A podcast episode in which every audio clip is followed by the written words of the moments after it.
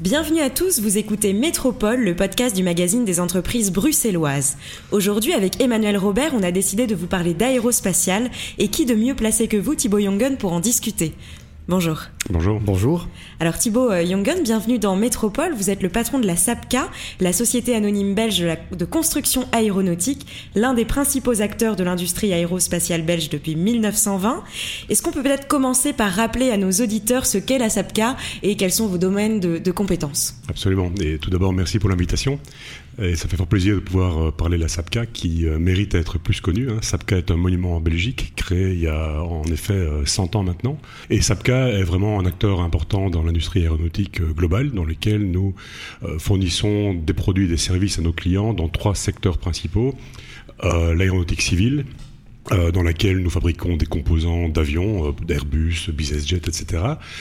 Euh, le segment euh, spatial, dans lequel nous sommes en fait le centre d'excellence européen pour tout ce qui est les actuateurs, les Trust Vector Control, comme on dit, qui sont en fait les systèmes qui permettent de piloter les fusées.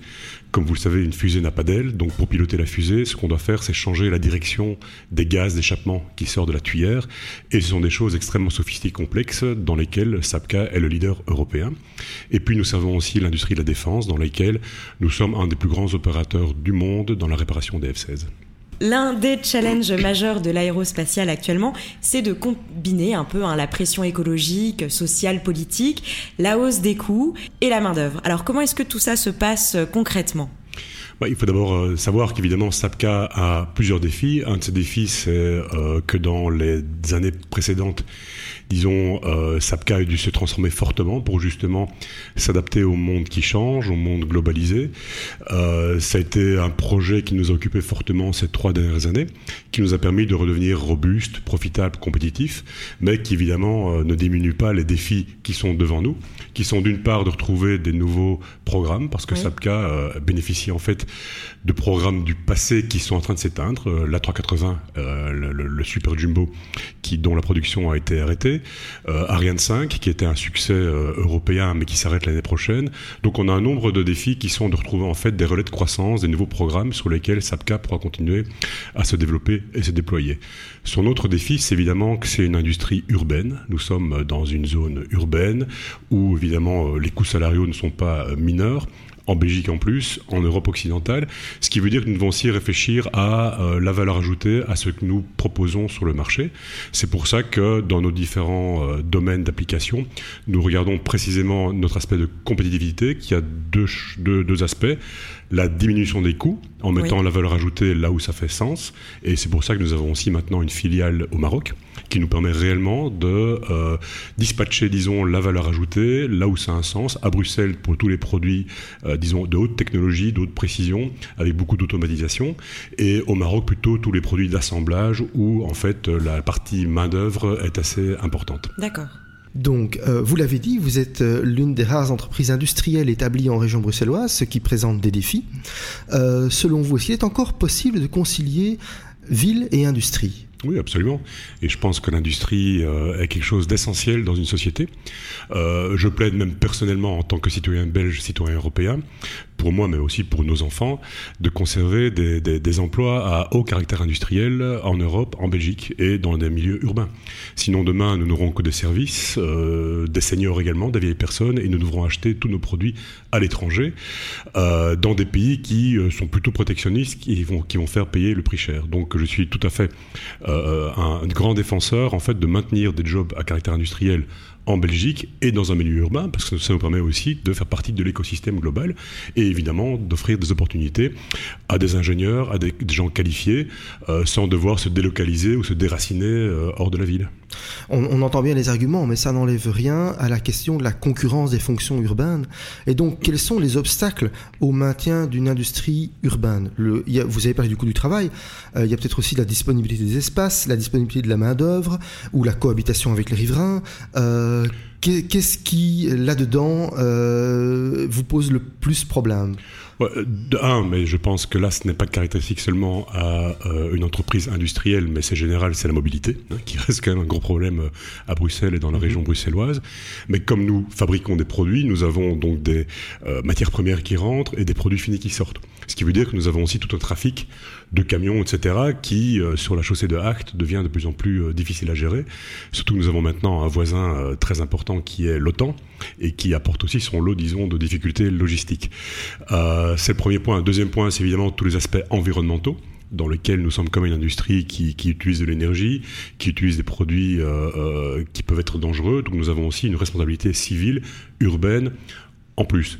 Par contre, euh, dans les avantages, ben, le fait que SAPCA soit dans un milieu urbain nous permet aussi de profiter de nouveau de la présence, de la disponibilité de travailleurs euh, qui ont été formés, éduqués dans la région. Nous avons aussi beaucoup de soutien de la région bruxelloise en termes de recherche et développement, en termes d'innovation, mais aussi en termes de formation. Et au-delà de la question urbaine, comment est-ce qu'on maintient une industrie d'assemblage en Europe? Euh, de nouveau, il faut pouvoir mettre la valeur ajoutée là où elle doit être, c'est-à-dire que nous devons maintenant nous différencier soit par le caractère innovant, soit par le caractère qualité, soit par le caractère réduction de coûts qui passera par une plus grande automatisation, une plus grande robotisation. Mais vous ne voyez pas l'exode de l'industrie comme une fatalité? Non, c'est une opportunité et c'est un besoin nécessaire. Euh, une fois de plus, euh, la réponse que je fais par exemple euh, à notre entité, enfin au fait que nous avons développé une entité au Maroc, c'est au contraire entamer un cercle vertueux qui nous permettra de rester compétitifs et de ramener du travail à haute valeur ajoutée à Bruxelles et dans nos autres filiales belges d'ailleurs. Mhm. Alors, pour parler un petit peu d'environnement, quelles sont les initiatives concrètes pour réduire l'impact carbone des avions? Alors, je vais d'abord dire que euh, SAPCA, en tant qu'entreprise citoyenne, a déjà aussi commencé à investir, non pas dans ses produits, mais plutôt dans sa façon de travailler. Nous avons euh, un, des plus grands parcs de panneaux solaires que nous avons inauguré l'année passée à Bruxelles. D'accord. Euh, nous avons de quoi, en fait, générer l'équivalent de l'électricité de 300 ménages par an. tout ça en faisant bénéficier à notre partenaire Luminus de notre, disons, superficie de toit. Nous avons quand même 100 000 m2 d'usine. Nous sommes la deuxième plus grande usine euh, de la région bruxelloise, après euh, Audi, à Forêt. Euh, nous avons aussi remplacé nos, nos, luminaires par des LED. nous sommes en train de réduire notre consommation de chauffage, etc. etc. Donc tout ça, c'est des choses que nous mettons en place en tant qu'entreprise citoyenne. Après, au niveau de l'aéronautique, c'est évidemment réduire la consommation de fuel, réduire l'impact, l'impact dans toute la chaîne d'approvisionnement. Donc ce n'est pas que le produit fini quand l'avion vole, mais c'est aussi tout ce qui a été mis en œuvre pour fabriquer l'avion, pour le transporter, transporter les différents sous-ensembles, etc. Et là, toute l'industrie, euh, ensemble, nous, nous sommes, en fait, je pense, une des industries les plus conscientes des défis et celle qui a le plus progressé. Quand on regarde ces 10, 20 dernières années, les progrès en termes d'impact, euh, de nuisance, euh, de pollution ou pollution sonore, pollution en termes de NOx, comme on dit, qui sont en fait tous les, produits de la combustion du fuel, mais aussi en termes de consommation de fuel au kilomètre, euh, nous sommes une des industries qui a fait plus de progrès. Et justement, par rapport à, ces challenges, 2020, par exemple, un ou deux défis par rapport à ça? Euh, bah, c'est continuer évidemment à innover pour trouver des moyens de production et aussi des, euh, des, avions qui fonctionnent de manière plus, euh, plus, plus économique. Mais je tiens quand même à préciser que bon, on est beaucoup dans le, le, le, le, plane bashing, le plane shame, etc. Je dois dire, je défends pas ma chapelle parce que c'est l'aéronautique, mais je pense que vraiment on se trompe de débat. C'est-à-dire ben, la, la, la, pollution, entre guillemets, disons l'impact carbone de l'aviation représente 2-3%, ce qui n'est pas Mais si on regarde le vrai impact, c'est quoi? C'est la production d'électricité par matière fossile, par le charbon, pour euh, l'air conditionné, euh, pour en fait charger les batteries des voitures électriques, euh, pour tout ce qui est aussi la chaîne du froid, etc. Donc en fait, il y a une consommation beaucoup plus forte dont les gens ne sont pas conscients au quotidien, par tous les ménages, par toutes les personnes, dans leur fonctionnement journalier. un autre aspect aussi, on parle beaucoup de nouveau des avions, mais pourquoi est-ce qu'on ne mettrait pas plus de nucléaire, par exemple? Parce que le nucléaire, en fait, il est propre. Voilà. Donc ce sont des débats plus larges. Et une fois plus, c'est un tout petit peu, comment dire, irritant de voir que souvent on se trompe de débat. Oui. Donc l'écotaxe sur les billets d'avion, ça vous paraît comme un faux débat? Absolument. Mhm. Tout à fait. il y a d'autres choses beaucoup plus importantes, beaucoup plus urgentes sur lesquelles il faudrait qu'on travaille. Pour revenir sur euh, les options stratégiques de, de la SAPCA, mhm. euh, vous avez euh, développé un programme de drones Est-ce que vous pouvez nous en dire un mot? Oui, absolument. Alors, c'est pas un programme de drone, c'est en fait une business unit qu'on a créée comme étant en fait l'extension assez naturelle de toutes les compétences que SAPCA a accumulées depuis 100 ans. Il faut pas oublier que SAPCA a commencé donc il y a 100 ans euh, en fabriquant des avions complets. Euh, en fabriquant des avions complets au service en fait de la Sabena qui était aussi une des euh, plus anciennes compagnies aériennes. Et donc euh, en essayant de trouver des, des relais de croissance, d'autres possibilités de développement de SAPCA dans, dans ces technologies, en fait nous nous attaquons à un nouveau segment de marché qui est le segment de clients industriels, c'est-à-dire des clients qui sont des producteurs d'énergie, qui sont des transporteurs d'énergie, qui sont par exemple des fabricants de parcs d'éoliennes offshore, donc en mer, dans lesquels tous ces industriels sont bien que le drone peut aussi les aider, ne fût-ce qu'à réduire leurs coûts, mais c'est pas dans leur pédigré, parce que eux, leur pédigré, c'est produire, transporter l'énergie, construire des éoliennes, c'est pas faire voler des choses. Et quand ils essayent de trouver euh, des partenaires euh, pour développer ça, à l'heure actuelle, ils ne trouvaient qu'un ensemble de start-up, hein, 10, 20 personnes, des informaticiens très intelligents, mais qui n'ont aussi aucune expérience industrielle, aucune expérience en termes d'aéronautique. Et c'est là que SAPCA entre en jeu en proposant justement aux clients industriels des solutions intégrées pour des missions critiques dans lesquelles la santé, la sécurité, pardon, la sécurité est, est importante. Euh, typiquement le transport d'organes euh, entre hôpitaux euh, au-dessus d'environnements urbains, qui sont évidemment des choses extrêmement difficiles et dangereuses, mais aussi par exemple l'inspection d'éoliennes en, en, mer, qui sont aussi des choses très coûteuses, parce qu'aujourd'hui ces inspections sont faites littéralement avec des alpinistes qui pendant des jours et des jours grimpent sur toutes les pales et inspectent chaque centimètre carré de la pale pour voir s'il n'y a pas par exemple un problème dans le revêtement, la peinture, une, fissure, etc. Là, une solution drone permet de faire ça de manière beaucoup plus rapide, sécurisé et moins cher. Mais ce sont aussi des choses qui sont euh, compliquées à mettre en œuvre parce que ce n'est pas que faire une démonstration devant les journalistes et euh, faire la une des journaux. Il faut que ce soit une solution industrielle qui peut être déployée à grande échelle, qui doit être certifiée, qualifiée avec tous les aspects assurance, maintenance, formation, station de contrôle au sol, etc., etc. Donc on voit que c'est un écosystème beaucoup plus large et SAPCA propose justement une solution globale à ces opérateurs industriels qui eux n'ont pas un pédigré aéronautique. Alors on se rend compte qu'il y a une, une, croissance euh, constante du trafic aérien, hein, les carnets de commandes s'emballent, etc. Mhm. Comment est-ce qu'on garde le cap? Comment est-ce qu'on est-ce qu'il y a un enjeu de formation aussi peut-être de, de main d'œuvre Je ne sais pas. Tout à fait. Et c'est une caractéristique aussi, je pense, euh, en Belgique mais en Europe, c'est un manque de techniciens euh, flagrant. Nous voyons aussi, mais, mais mes collègues industriels dans l'aéronautique en Belgique et à l'étranger ont le même problème, c'est de trouver de la main d'œuvre qualifiée. Et là, les filières de formation, par exemple, les, les, les écoles euh, ne préparent pas assez à ce genre de métier. Et, Et comment, donc, comment est-ce que vous, par exemple, pouvez un peu pallier à ça ou pas? Difficile et on est en train de lancer nos propres filières de formation spécifiques avec ça. de l'écolage, etc. parce que c'est la seule solution euh, pour trouver, une, pour trouver justement euh, une réponse à ces, à ces défis. Et, c'est quel type de métier? C'est euh, l'électromécanique, l'électronique. C'est ça, et donc c'est au niveau de l'ingénierie déjà, donc les ingénieurs systèmes, les ingénieurs euh, électromécaniques, euh, mais aussi au niveau des techniciens qualifiés pour travailler réellement dans les chaînes de production, d'assemblage. On a un problème important par exemple dans notre usine à, Charleroi hein, qui fait la réparation des, des F-16, parce qu'en fait la plupart du personnel est arrivé avec le F-16 il y a 35-40 ans et partent aujourd'hui la retraite. Et donc, il faut maintenant remplacer toute cette compétence, cette connaissance par des jeunes qui doivent euh, être formés. Mais ça prend littéralement 3-4 ans de formation pour être un bon technicien pour euh, la réparation d'avions. Oui, donc la temporalité, forcément, est assez voilà, longue. Tout à fait. Alors voilà, janvier euh, 2020. Qu'est-ce que voilà comment cette année euh, chez Sapka va s'annoncer? Quels sont peut-être les, les, les, grands défis euh, 2020 de manière très euh, très euh, concrète et court terme. Tout à fait. Bon, il y a un nombre de défis. Euh, euh, le premier, c'est comme je le disais, c'est continuer à, se développer pour être robuste, profitable, compétitif. Donc c'est tout l'aspect de, disons, restructurer, redresser Sapka et, faire que Sapka soit de nouveau cette belle entreprise, ce fleuron de l'industrie belge dans tous ses métiers, parce que dans ce point de vue-là, nous sommes assez uniques, hein, avoir une palette de métiers aussi large sous la même sous la même coupe. Euh, deuxième défi, c'est de trouver des projets du futur, hein, de nouveau pour remplacer euh, la gamme de, programmes qui s'éteignent tout doucement et qui ont fait leur service du passé, mais maintenant il faut regarder le futur. Autre point important, c'est la célébration du centenaire de Sapka. Et là, évidemment, euh, l'année 2020 sera émaillée d'événements. Euh, un nouveau livre qui va sortir, une bande dessinée d'ailleurs aussi sur l'histoire de Sapka de 100 ans, parce que Sapka, une fois de plus, a eu un impact non seulement sur l'industrie aéronautique et spatiale, mais aussi sur la société belge au, sens large. Euh, nous allons aussi avoir bah, une célébration pour le personnel, puis une célébration, une soirée de gala qui se fera aussi le 16 décembre 2020, parce que là, c'est littéralement la date d'anniversaire euh, des 100 ans de Sapka. Troisième défi important, c'est, comme vous le savez peut-être, euh, euh, l'actionnaire principal de Sapka, euh, le groupe industriel Marcel Dassault, qui a été un actionnaire fidèle de plus de 50 ans, a décidé de vendre sa participation dans Sapka de 96%.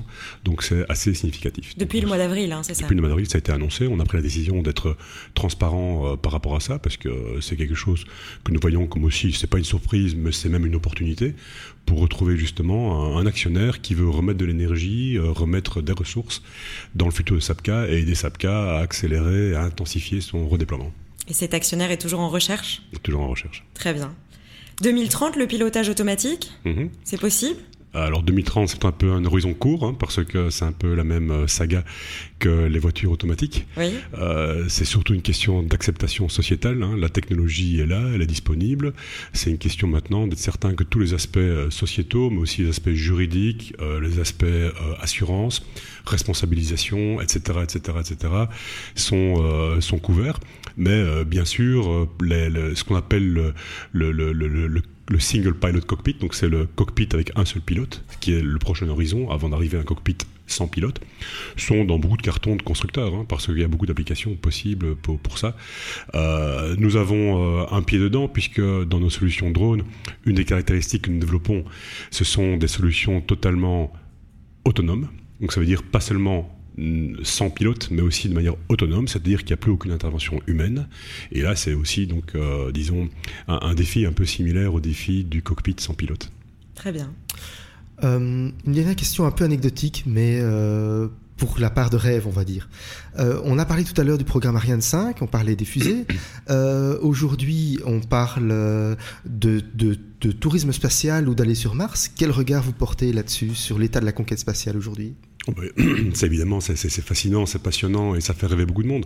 Je dois dire que l'industrie aéronautique a, cette chance que tous les employés, tout le personnel de toute l'industrie aéronautique mondiale, je pense, sont des gens passionnés. Hein, des gens qui, depuis tout petit bah, rêvent évidemment de, voler, la conquête spatiale, les étoiles, et donc ça fait partie évidemment des, grands, euh, des grandes aspirations de l'humanité, et c'est normal. Euh, ça fait rêver, mais en même temps, euh, c'est aussi un des, un des, moteurs de, des développements technologiques qui après bénéficient ou font bénéficier toute la société au sens large. Donc, de ce point de vue-là, il faut continuer à le faire. On, on apprend, ça nous permet d'augmenter notre connaissance, augmenter notre science, mais aussi augmenter notre technologie. Et, ce qui est c'est qu'un jour ou l'autre, on parle du tourisme spatial, mais ça va rester, je pense, assez anecdotique. Euh, après, on peut penser à une colonisation. Là, c'est déjà plus, plus, significatif, et ça peut être un désespoir euh, pour, euh, pour, pour, le futur de la Terre et de l'humanité. Mais après, on parle aussi bah, de, de, de, de, mining, donc de faire de, l'exploitation minière. L'exploitation minière sur la Lune. Sur la Lune, etc. Est-ce qu'il y a des grands enjeux spatials? Parce qu'en fait, le futur, même au, à, court terme, de, beaucoup de de, pays dans le monde passent par le spatial. Typiquement, prenons l'Europe. Euh, et c'est pour ça que, par exemple, euh, que l'Europe garde un accès autonome à l'espace essentiel, parce qu'en fait, le développement économique de l'Europe de demain passera par le digital. Le digital veut dire des satellites. Satellite veut dire des lanceurs qui mettent des satellites en orbite. Donc en fait, des choses fondamentales comme le développement économique de l'Europe, euh, la surveillance des frontières, l'écologie passent aussi par le spatial.